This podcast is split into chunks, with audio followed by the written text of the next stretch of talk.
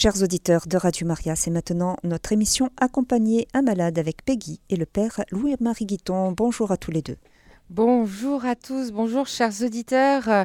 Quelle joie de vous retrouver après ces deux mois d'absence et je sais que vous avez été entre de bonnes mains. J'ai la joie de vous retrouver ce matin en présence du père Louis-Marie Guiton. Bonjour Padré. Bonjour Peggy. Euh, merci de nous accompagner sur cette émission avec beaucoup de questions qui se posent d'habitude, mais tout particulièrement dans ce temps de carême. Pourquoi est-ce qu'on est malade? Pourquoi la maladie nous tombe dessus à nous? Est-ce qu'on a droit de se poser ces questions-là? Est-ce qu'il y a des bonnes et des mauvaises questions en temps de carême? Avant de commencer, est-ce que peut-être simplement nous confier à la, au Seigneur et à, la Vierge Marie? Mais Seigneur, te confions cette euh, émission, ce temps que nous allons passer ensemble, ce vendredi de carême.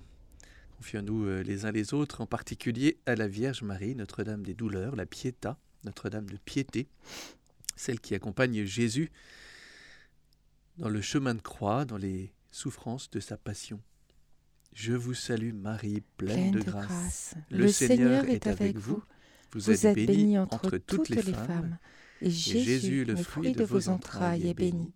Sainte Marie, Mère de Dieu, priez pour nous pauvres pécheurs maintenant et à l'heure de notre mort. Amen. Merci beaucoup, Père, pour ce temps de recueillement. J'en profite pour saluer et euh, pour dire qu'on prie tous pour tous les malades qui nous écoutent, pour tous ceux qui les accompagnent, ceux qui, vous qui êtes chez vous aussi, isolés. On en parlera de l'isolement et de la solitude dans la maladie. Alors, Père, quand euh, Impatient, euh, ce sujet est, venu parce que vous, auditeurs, vous m'avez fait part et à l'hôpital, vous me faites souvent part de cette question. Pourquoi Pourquoi le Seigneur permet ce mal et cette maladie? Est-ce que, particulièrement dans ce temps de carême, est-ce que, euh, c'est, euh, que le Seigneur me met à l'épreuve? C'est souvent les questions qu'on peut entendre, Père, et qu'on peut entendre auprès de vos, vos paroissiens aussi, je suppose. Euh, alors, qu'est-ce qu'on peut répondre à, ça, Père? Parce que la maladie, effectivement, ça désigne déjà notre condition de vivant qui est toujours menacée, qui est fragile. Mais quand on a 50 ans, qu'on est, on peut être maman, comme j'ai rencontré euh, une dame euh, cette semaine pour qui je prie très fort, et qu'on nous apprend quelque chose, une, une, maladie très très grave, une pathologie grave, est-ce que c'est normal déjà que des questions nous montent à l'esprit? Bien sûr, oui, bien sûr. En, écoutant euh, la, question, puis le titre aussi de, cette émission qui est Accompagner les, malades, je pensais à ce livre de l'Ancien Testament qui s'appelle le livre de Job. Et Job, c'est un personnage euh, à qui il arrive euh, des choses terribles, puisque il va d'abord perdre tous ses biens, puis ensuite tous les membres de sa famille, et enfin, euh, il va perdre son intégrité physique puisqu'il est rongé par euh, la maladie.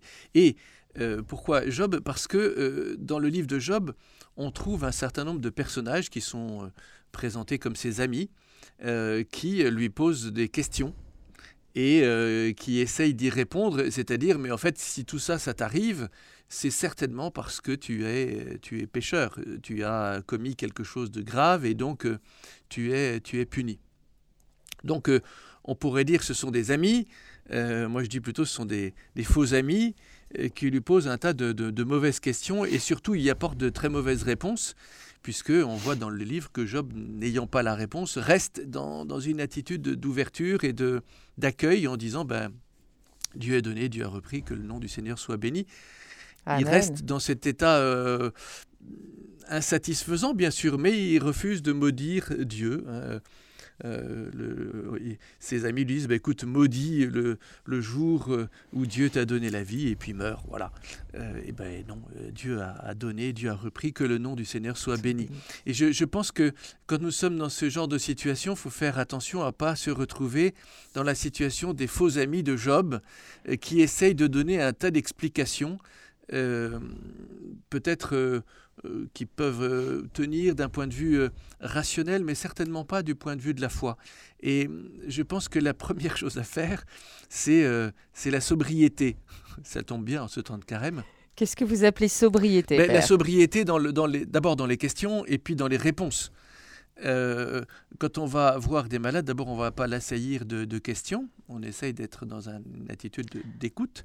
Et puis, quand on écoute le malade, on ne va pas être dans l'attitude du professeur qui donne un certain nombre d'explications et qui va euh, dire, ben voilà, je vais t'expliquer. Euh, d'abord, on n'est pas médecin, donc on ne peut pas expliquer la maladie. Et puis, d'un point de vue de la foi, euh, on doit être aussi dans une attitude fraternelle et non pas de, euh, d'explication euh, rationnelle, parce que le pourquoi, en tout cas pourquoi moi, pourquoi maintenant, pourquoi comme ça, il y a certain nombre de, réponses que nous n'aurons pas, en tout cas pas maintenant, et, ça sera difficile. Et en revanche, peut-être cheminer avec la personne qui est malade pour essayer de, ben, ensemble, d'aller vers le Seigneur. En tout cas, qu'est-ce que le Seigneur attend de cette personne dans la maladie? C'est très risqué comme euh, euh, de se lancer dans, des explications euh, parce que bah, peut-être on n'a pas forcément la réponse et plutôt que de chercher une réponse qui n'est pas satisfaisante, bah, sobriété dans les, questions et dans les réponses. Alors, ceci dit, évidemment, au bout d'un petit moment, si la question, elle est, comment dire, du point de vue de la foi, Évidemment qu'on peut chercher euh, des, des, explications, mais je pense que par rapport à une personne malade, c'est pas par ça qu'il faut commencer. On est d'accord. Euh, c'est bien parce que vous m'avez fait la conclusion avant les questions.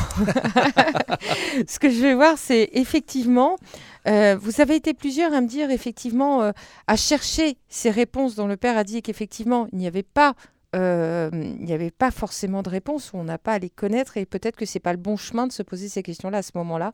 Ce n'est pas la bonne réponse à, apporter. Je reviens un petit peu, euh, on repartira sur euh, ces, hypothèses que, que, font souvent les gens dans leur humanité. Euh, est-ce que c'est parce que c'est le péché originel? Est-ce que c'est parce que Dieu n'est pas tout-puissant? Est-ce que c'est parce que Dieu n'est pas forcément bon? Est-ce que c'est parce qu'il y a le libre arbitre Donc ça, on va revenir sur chaque argument mm. tranquillement. Avant, je rappelle qu'effectivement, la maladie, comme je le disais tout à l'heure, quand elle surgit, c'est surtout la première question à se poser, c'est si vous êtes malade, il est normal, nous ne sommes pas faits de bois, il est normal que ces questions surgissent la manière dont on traite effectivement ces questions est importante après. C'est-à-dire qu'il n'y a pas forcément de réponse, comme Job. J'adore cet exemple. Mais euh, rappelez juste que la, maladie, il faut se rappeler sur un plan un petit peu moins spirituel, effectivement, c'est une, ce sont des petits deuils successifs. Déjà, généralement, quand on vous apprend quelque chose, c'est que vous avez été dans un hôpital vous êtes un petit peu privé de votre liberté, dépendant d'un emploi du temps, de, de médecins, de services d'urgence, etc. Vous avez cette petite perte de liberté. Dans cette maladie, rappelons-nous qu'il y a ces petits deuils successifs, l'atteinte de toutes les sphères de ma vie. On est privé un petit peu de liberté à travers cette chambre d'hôpital, peut-être de sa mobilité. On est privé de sa, son emploi du temps, de disposer de son emploi du temps pour sa famille comme avant. Il y a un changement. On est peut-être moins avec sa famille, on est plus en soins, on perd cette notion-là qui déjà nous altère, puisque nous ne sommes plus tout à fait libres, on n'est plus dehors en train de se promener dans les marguerites comme on veut euh, toute la journée. Euh, sur un plan psychologique, il est normal que ces moments-là fassent surgir aussi des questions et des raisonnements. Je voulais vous rassurer, si vous avez ces questions, ce n'est pas que vous êtes différent, euh, que vous êtes à côté de la plaque. Ces questions sont normales. Euh, les émotions ont surgi. On le voit à travers le Nouveau Testament et à travers Jésus qui se pose aussi, qui a des émotions. La colère, au temple, il y a des émotions qui surgissent, pas forcément à travers la maladie, mais dans la vie en général. Et la maladie, il faut juste rappeler que c'est un état d'altération physique dans notre vie. Ce n'est pas notre identité d'être malade. Mais ça touche toutes les sphères de notre vie. Alors si on se repose un petit peu ces questions sur les réfutations, euh, sur ces questions euh, J'aime beaucoup cette phrase que vous avez dit. Effectivement, Dieu a donné, Dieu a repris, mais il y a d'autres euh, suggestions qui ont été faites au cours des siècles et qui persistent encore aujourd'hui sans qu'on sache bien pourquoi. Si le, malade me dit Peggy, c'est parce que c'est le péché originel. Qu'est-ce qu'on peut en dire de ça? La maladie, c'est le péché originel. Qu'est-ce qu'il faudrait recadrer un petit peu là-dessus, Père? Euh... Oui, oui, bien sûr que la, maladie, dans mal a dit, il y a quand même le, mal. Euh, la, maladie n'est pas quelque chose de naturel, on n'est pas fait pour être malade. Ça, c'est, je pense, assez, euh, assez euh, normal de se, de se dire ça. La maladie vient effectivement à l'origine du péché originel. Nous ne sommes pas faits pour la maladie et lorsqu'on la rencontre, pourquoi ces questions surgissent? C'est que tout simplement nous sommes, nous sommes des personnes humaines, nous ne sommes pas des animaux. je sais bien qu'aujourd'hui, il y en a qui ont un peu de difficulté à, distinguer l'animal de l'homme, mais l'animal, s'il a mal, il a, il la douleur, mais il ne souffre pas au sens où il ne se pose pas la question de d'où est-ce que vient ma souffrance. La souffrance, elle n'est pas uniquement la douleur, il faut bien distinguer les, deux choses. Et parce que justement on a un certain nombre de questions, ben, ça nous fait souffrir. Souffrir parce qu'on est des êtres de relation. Donc ça va, euh, Peggy vient de, nous le dire, altérer notre relation aux autres, notre vie sociale. On n'a plus le même rythme, on peut plus travailler très souvent, et, donc ça va euh, altérer notre vie, euh, notre vie tout entière. C'est le pourquoi en fait. Hein, l'animal ne se demande pas le pourquoi, d'où ça vient, comment est-ce que je peux vivre ce, temps-là? il a mal simplement. Je n'ai pas dit que l'animal n'a pas, pas, mal, mais c'est ce qu'on appelle la, douleur.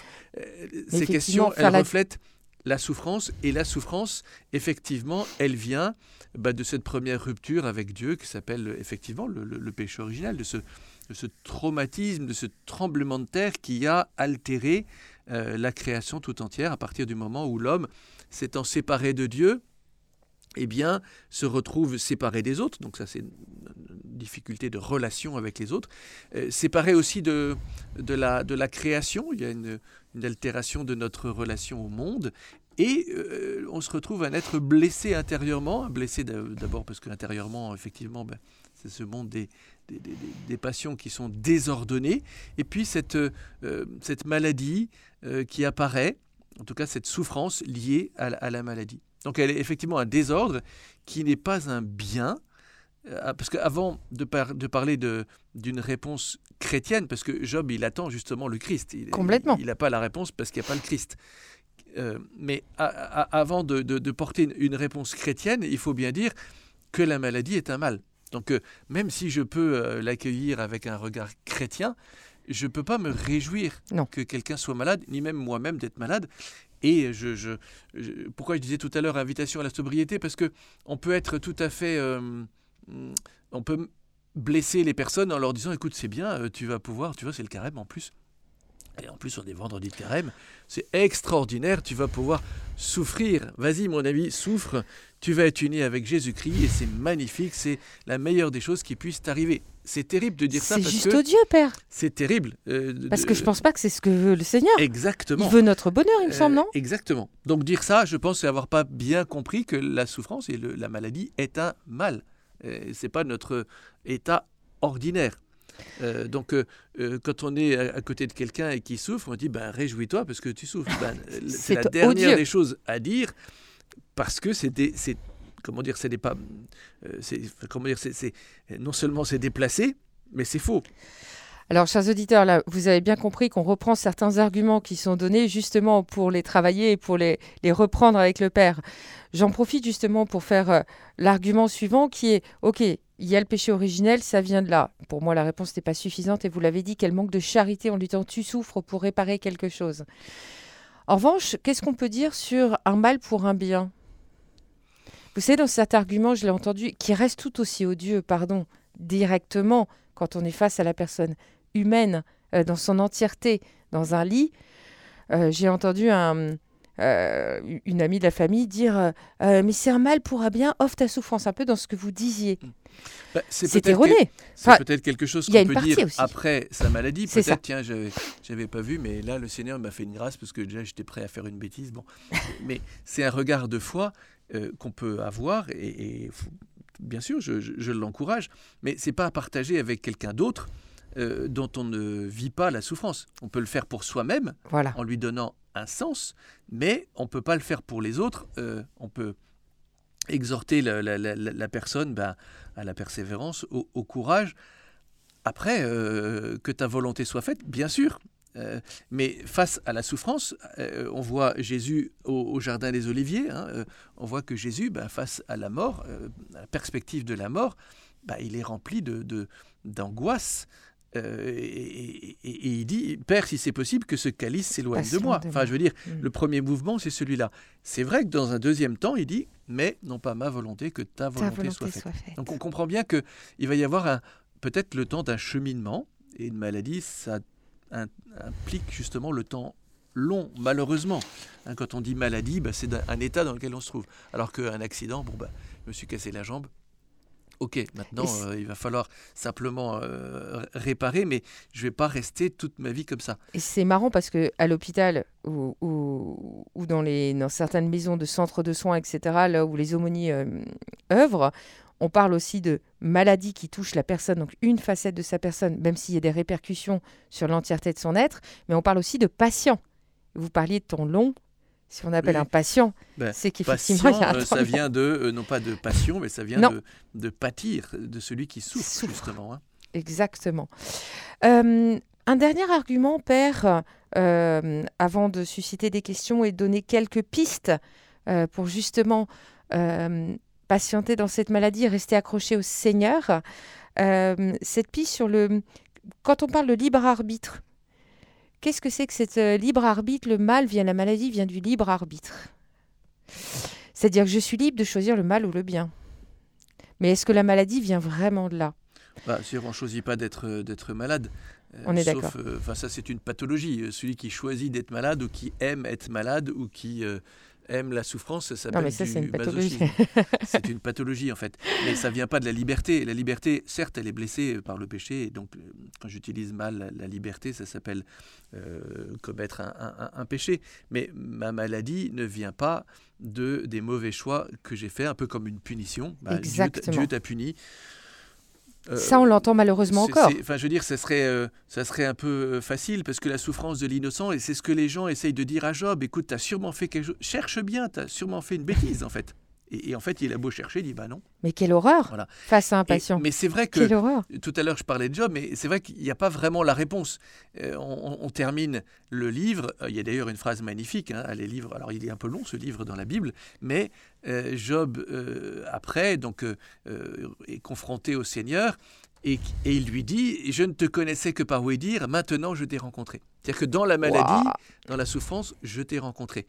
Et c'est vrai que la réponse de la souffrance de l'innocent, parce que j'ai pas fait un mal et Dieu ne m'a pas puni, eh ben, on ne la trouve pas dans l'Ancien Testament. Et c'est le Christ qui est l'innocent par excellence et qui souffre, qui le donne. Alors évidemment, cette réponse, elle n'est pas une réponse, euh, c'est-à-dire une explication on, cite souvent la, phrase de Claudel qui dit ben, Le Christ n'est pas venu euh, expliquer ni même supprimer la souffrance, il est venu l'habiter de sa présence. Et c'est vrai que euh, je ne vais pas avoir l'explication ben, par A plus B, voilà ce qui m'arrive. Mais je vais avoir euh, une présence qui m'est offerte. c'est pour ça que je disais, ben, celui qui écoute, celui qui est à côté ce qu'on appelle la compassion. Hein. Compatir, c'est souffrir avec. attention, avec un peu de recul. Hein, c'est ce qu'on appelle la sympathie. Euh, la sympathie, c'est pas c'est pas le fait d'être gentil. Sympathie, c'est la, la, traduction grecque de compassion. Hein, je, je, suis capable de, de me tenir à, tes côtés, de partager, si tu veux, un peu de, de, ta souffrance. En tout cas, je veux essayer de me tenir à tes côtés et de t'accompagner. Sympathie, compassion. C'est Marie. Marie, au pied de la croix, elle peut rien faire peut pas payer un avocat à Jésus ni enlever les clous, mais elle peut être là. Dans l'impuissance de notre être, compatir, c'est-à-dire être avec tout ce qu'on est, dans, dans, notre impuissance, on confie tout au Seigneur. Il y a un mot qui m'est revenu, Emmanuel. Emmanuel, Dieu avec nous, tout à fait, hein, qui reste justement dans ces moments-là. Hein, je pensais aux disciples d'Emmaüs qui repartent de Jérusalem et, qui, au bout d'un cheminement justement, où ils, alors eux ils sont pas malades, mais enfin ils sont intérieurement détruits, et ils disent reste avec nous Seigneur, car déjà le soir tombe. Et c'est vrai que la maladie c'est un peu le soir qui tombe sur une vie. Euh, l'obscurité en tout cas. Hein. Reste avec euh, nous, Seigneur, dans la maladie. Parce que le soir tombe. J'y vois plus trop clair. Euh, ne nous laisse pas tout seuls.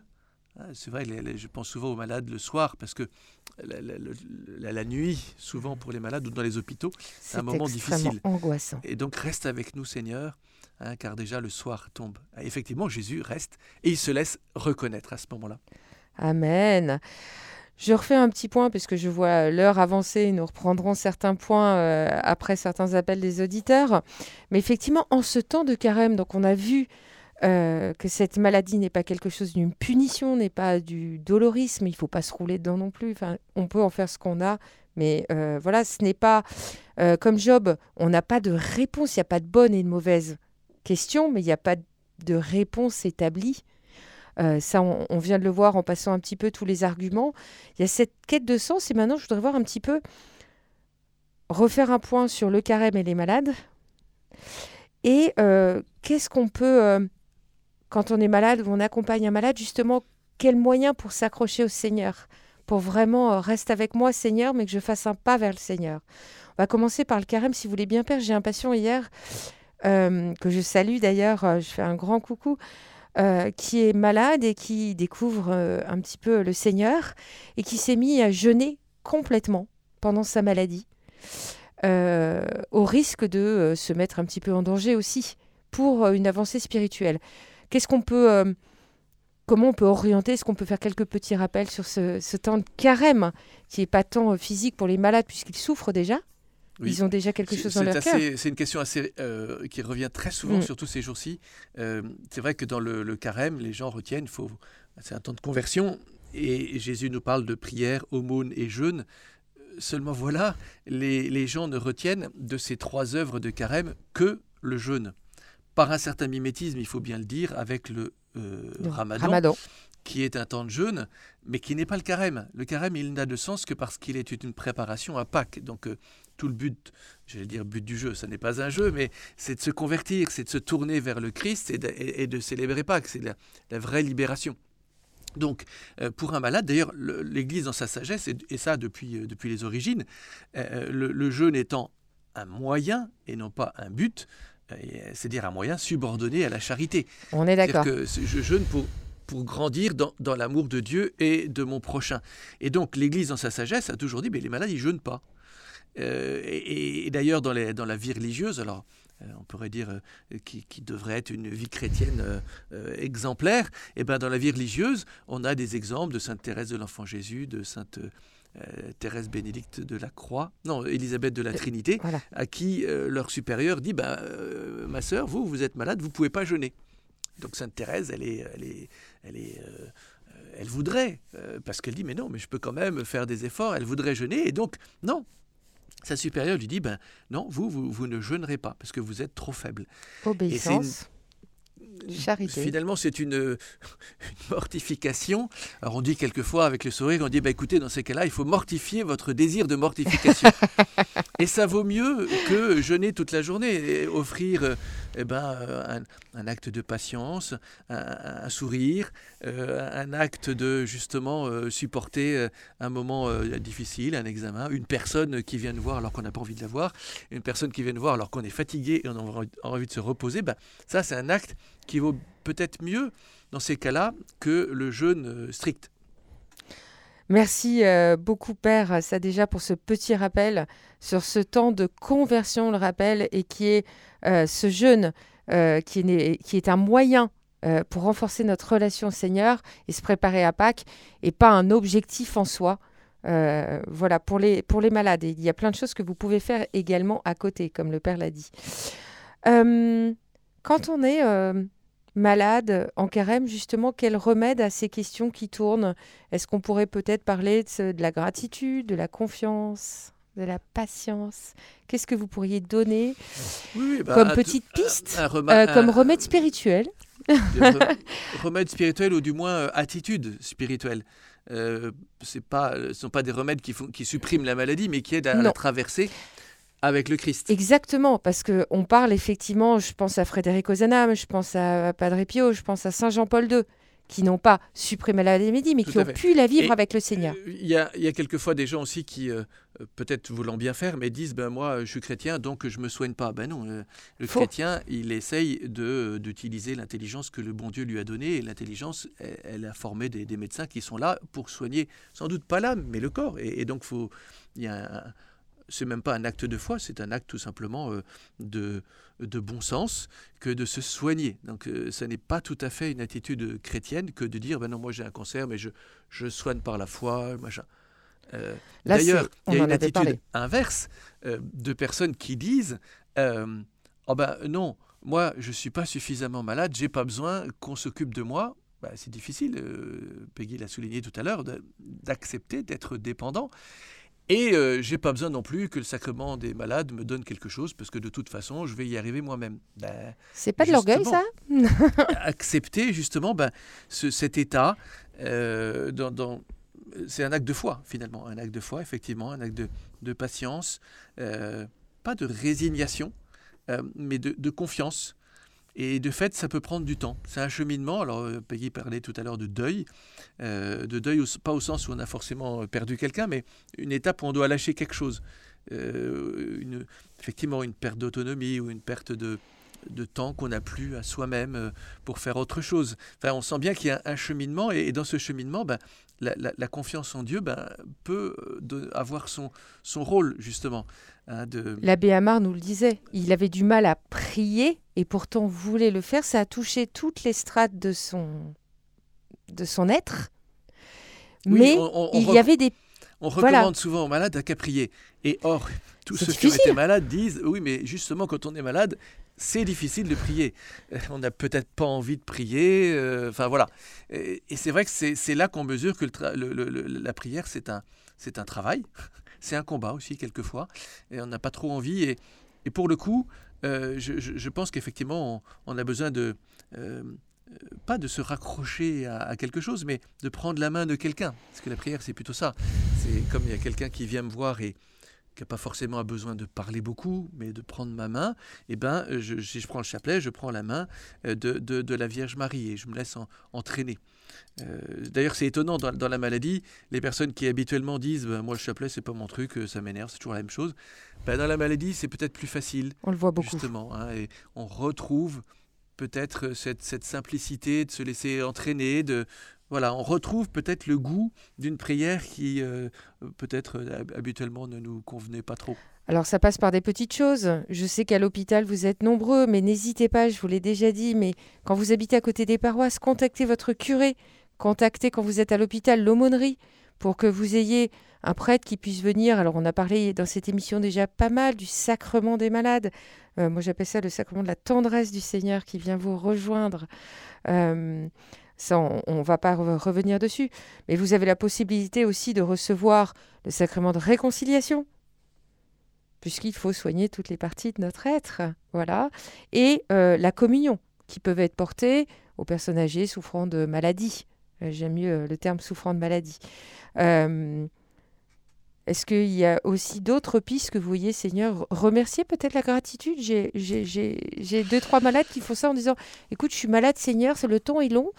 Mais merci pour le sourire de l'infirmière ce matin. Merci pour. Oui, voilà. Mais on voit bien que ça se place dans, une, dans un cheminement.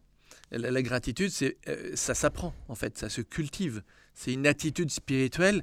Ben, on sent bien que la gratitude, c'est pas enfin, surtout nous, qui sommes français, pas forcément l'attitude spontanée que, l'on a, et on voudrait qu'on l'ait spontanément dans la maladie. Ben, c'est pas l'avoir. Est-ce qu'on peut, pour un, temps de carême, peut-être faire un petit effort? Je trouve quelque chose de beau. Voilà. On peut la cultiver. Et encore une fois, attention à ceux qui viennent visiter les malades. Euh, à ne pas commencer par ça, mais à conduire peut-être à cela. Eucharistie, ça veut dire rendre grâce. Donc oui, bien sûr, notre vie, elle est faite pour ça. Et donc même, euh, donc on pourrait dire, ben, euh, on voit bien Saint François d'Assise qui se réjouit hein, de ses difficultés. la joie parfaite, c'est quand ses frères le, le reconnaissent pas, lui tapent dessus. Bon, mais on voit bien que c'est un, cheminement. Je reconnais Dieu même dans les, les petites contrariétés que je peux avoir ou les grandes contrariétés causées par la maladie. Merci Seigneur, parce que tu ne m'as pas abandonné. Et Saint François d'Assise va même euh, jusqu'à rendre grâce pour euh, notre sœur, la mort corporelle. Rendre grâce pour la mort, bon ben, bien sûr qu'il faut essayer d'accepter hein, tout, ce qui nous, euh, tout ce qui nous arrive, mais non pas comme une fatalité. C'est ça. C'était écrit, ça devait arriver. Alors, j'espère que je ne vous donne pas un scoop, mais oui, bien sûr, nous allons mourir un jour. Euh, mais effectivement, pour, quand la mort se présente face à nous, ben, on se dit, ben, en fait, euh, c'est pas si facile que ça. Et il faut un chemin avant d'accepter ben, ce temps de, maladie, ce temps de souffrance, peut-être cette mort qui se profile. Mais vraiment accepter que ça soit pas immédiatement, que qu'on puisse avoir du mal. C'est normal d'avoir du mal. C'est normal. C'est pas qu'on manque de foi, c'est pas qu'on est un mauvais chrétien, c'est parce que c'est pas parce qu'on est nul. Hein, c'est que c'est difficile. On n'a pas tout à fait envie hein, de dire merci pour euh, quelque chose qui nous fait mal, en fait. Merci infiniment, euh, Père Marie Guiton, euh, pour tout ça. On va faire une petite pause. On a vu qu'effectivement, il y avait bien des chemins et que tout était chemin. Il n'y a pas de bonnes et de mauvaises questions. On ne doit pas se culpabiliser de ressentir ces questions sur pourquoi est-ce que je suis malade, pourquoi la maladie, mais plutôt suivre un chemin un chemin de sobriété, vous nous l'avez dit, avec la confiance de, Job. Dieu a donné, Dieu a repris. Seigneur. Que le nom du Seigneur soit béni. Chers auditeurs de Radio Maria, vous écoutez l'émission Accompagner un malade avec Peggy et le Père Louis-Marie Guiton. Notre thème d'aujourd'hui, les mauvaises et les bonnes questions en tant que malade ou accompagnant en ce temps de carême. Pourquoi le mal et la maladie? Les remèdes spirituels. On reparlait à la pause de, du concept d'offrir ses souffrances, qui est quand même très particulier dans notre monde aujourd'hui. Et euh, vous le disiez vous-même, qui est manié un peu euh, de manière euh, très aléatoire, très différente et des fois un peu fausse. Qu'est-ce qu'on peut dire sur ce concept qui est très délicat d'offrir ses souffrances? Oui. J'avais tout simplement une, grande prudence ou, délicatesse, tout simplement.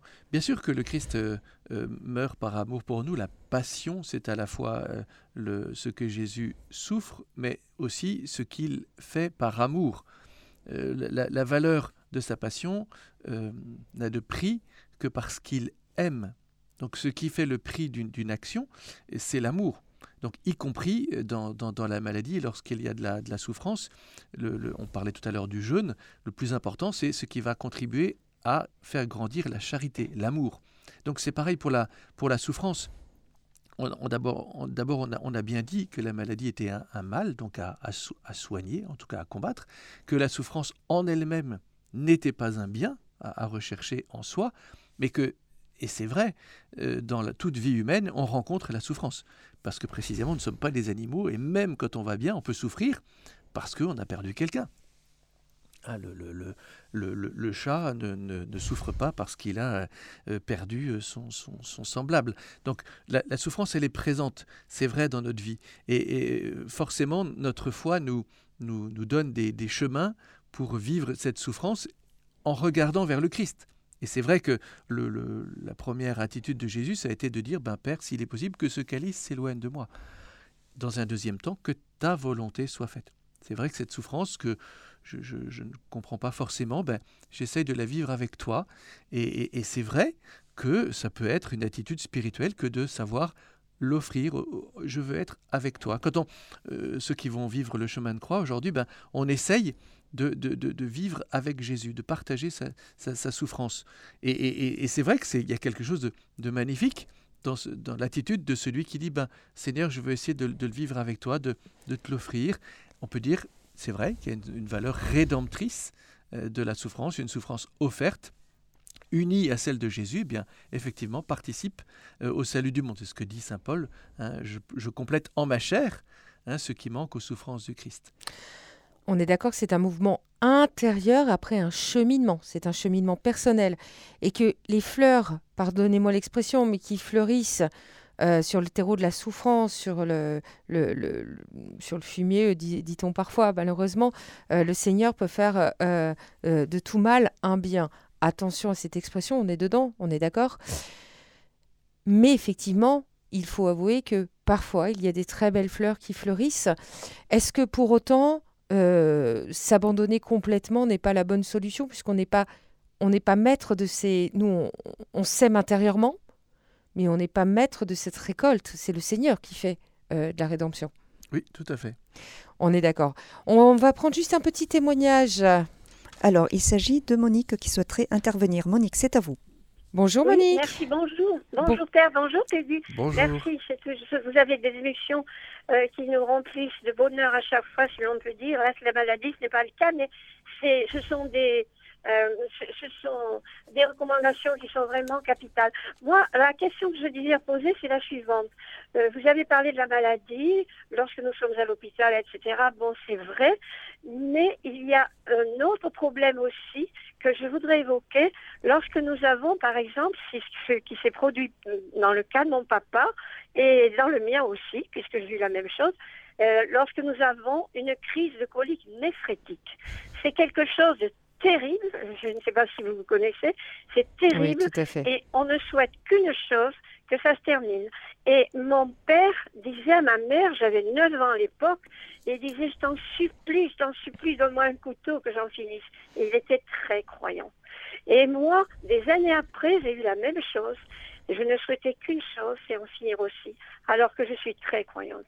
Donc, il y a l'intensité de la douleur qui nous fait perdre cet amour infini que nous avons pour le Seigneur. Alors, comment faire dans ces cas-là? Alors, merci Monique infiniment pour cette question. Effectivement, euh, vous avez parlé de, douleurs extrêmes. Euh, voilà, je sais que les, coliques néphrétiques sont prises en, compte par les médecins comme étant euh, une des douleurs les pires que l'on puisse avoir. Donc, j'entends devant l'intensité de la douleur, comment rester dans le Seigneur, si j'ai bien compris votre question, Monique. Euh, c'est comment on reste avec le Seigneur, comment on reste dans la charité quand on, vit une crise de cette intensité. Père. Oui, merci pour votre question. J'ai moi-même eu des coliques néphrétiques, donc je sais ce que c'est et on ne le souhaite évidemment à personne parce que c'est terrible. La première fois, euh, c'est d'abord c'est terrible surtout parce qu'on ne sait pas ce que c'est, donc c'est une, douleur extrêmement vive. Euh, et euh, la douleur accentuée, euh, enfin souffrance accentuée par le fait qu'on ne sait pas ce que c'est. Et puis quand elle se représente, ben on dit ah non pitié pas ça. on, dit quelquefois que c'est que c'est comparable aux douleurs de la femme qui accouche. Alors je ne sais pas, je ne suis pas maman, mais par contre j'ai connu ce, ce, genre de crise. Et c'est effectivement une question importante, mais vous voyez, dans, dans une crise de colique néphrétique où au moment d'un accouchement. Alors, ça ne m'est pas arrivé, mais en général, à la femme qui accouche, on ne lui dit pas écoute, prie, euh, prie euh, dis et je vous salue Marie. En fait, non, euh, hurle. respire, enfin bref. Et entre les deux, on peut dire un petit chapelet, hein, mais avant, et pas sur le moment. On, voit bien que, dans, et dans une crise de colique néphrétique, c'est pareil. Si on m'avait dit récite le chapelet, mais j'aurais dit, je, enfin voilà, je sais pas trop ce que j'aurais dit. Reprends ton chapelet, Probablement, ça n'aurait pas été très, très joli. Mais s'il veut bien dire que face à une crise, bah, la première chose à faire, c'est d'essayer de, de, calmer, voire de supprimer la douleur.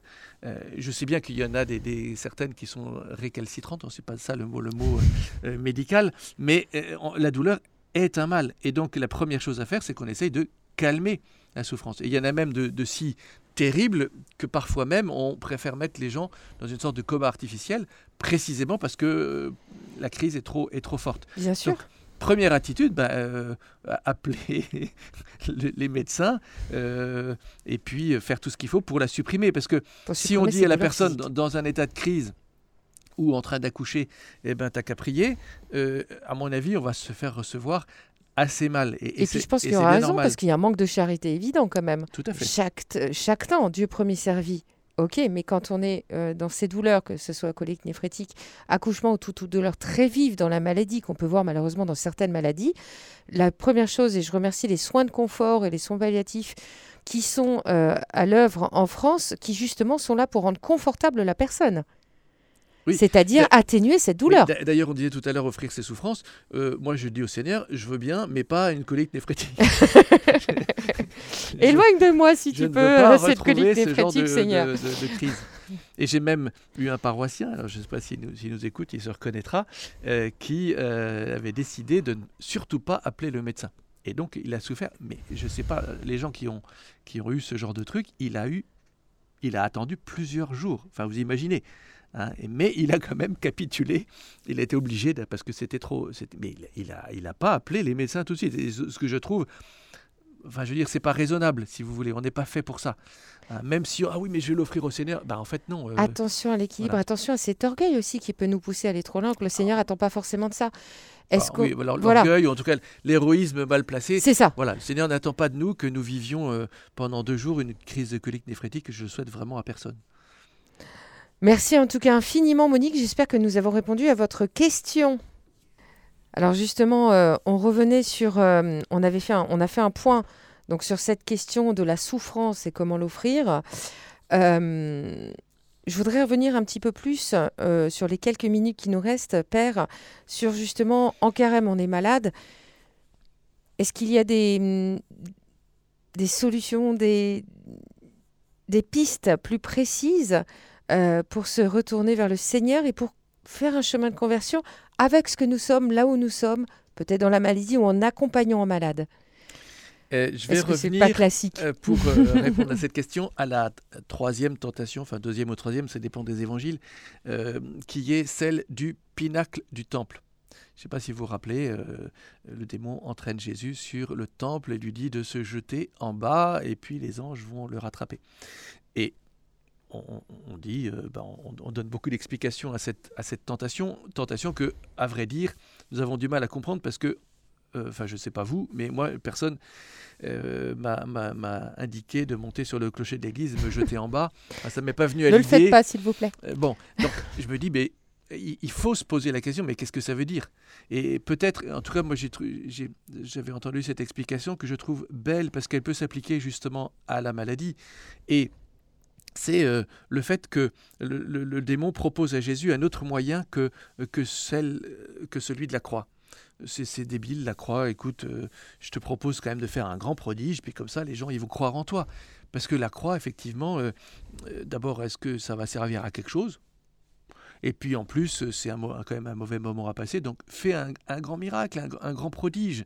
Et pour nous, eh, eh ben, euh, c'est sûr que nous sommes un peu tentés d'éviter la croix. C'est une sorte de marchandage. Elle se présentera, la croix, d'une manière ou d'une autre. Si nous en fuyons une, il y en a une autre qui se représentera. Et or, dans ce temps de carême, ben, euh, si on est appelé à, regarder, à méditer sur la croix et sur celui qui est euh, sur la croix, c'est précisément pour se dire, ben, en fait, Jésus te demande, pour être son disciple, de, de te renoncer, de prendre ta croix et de le suivre là où elle est. Et, quelle est ma croix en fait? Voilà. Et quand je suis malade, ben, peut-être c'est plus facile de savoir quelle est sa croix, parce que, ah, en fait, d'accord, la, voilà, elle, elle, est là. Je peux aussi dire, ben, Seigneur, ok, c'est là que tu veux me rencontrer. Et, c'est vraiment un, un, cheminement de carême que de méditer sur la croix, celle de Jésus d'abord, parce que sinon c'est insupportable, et puis la sienne ensuite, de savoir la nommer. Quelquefois on n'a pas trop envie. Euh, en fait, on met un mot, ma croix c'est c'est ça. Ça peut être une situation, ça peut être une maladie, ça peut être une personne, oui, je sais aussi, hein, mais ma croix, voilà. Et une fois que je l'ai repérée, euh, ben, je peux euh, la, peut-être l'embrasser comme Jésus. Mais c'est peut-être pas le, le, le, mouvement qui me vient en premier. Donc, euh, même dans la maladie, nous pouvons suivre ce chemin vers le Seigneur qui permettra peut-être au Seigneur de dire maintenant, je te connais, comme il l'a dit pour Georges. Je, pensais à, je ne sais pas si vous avez vu La Passion de Mel Gibson, qui est un, film terrible, mais on voit Jésus qui rencontre sa mère, la Vierge Marie, et euh, à ce moment-là, il récite un psaume et il dit Mon cœur est prêt. il porte la croix. Et, mon cœur est prêt. Ben, c'est ce que je souhaite vraiment à, tous ceux qui vivent un temps de maladie, de pouvoir arriver à dire un jour Seigneur, mon cœur est prêt. Je suis prêt à vivre ce que tu veux que je, je vive. Mon cœur est prêt. Merci Père euh, pour euh, ces échanges. Merci à tous les auditeurs qui nous suivent. N'hésitez pas, encore une fois, à nous envoyer les sujets euh, par texto, par message, appeler la radio pour nous dire ce sur quoi dans cette émission Accompagné à malade vous voudriez qu'on s'approfondisse. Et nous allons souhaiter à tout le monde une belle montée vers Pâques. Et Seigneur, que nos cœurs soient enfin prêts là où nous sommes, avec toi Seigneur. Chers auditeurs de Radio Maria, c'était l'émission Accompagner un malade avec Peggy et le père Louis-Marie Guiton. Le thème d'aujourd'hui, Pourquoi le mal et la maladie, les remèdes spirituels. Et vous pourrez réécouter cette émission en podcast sur notre site internet www.radiomaria.fr.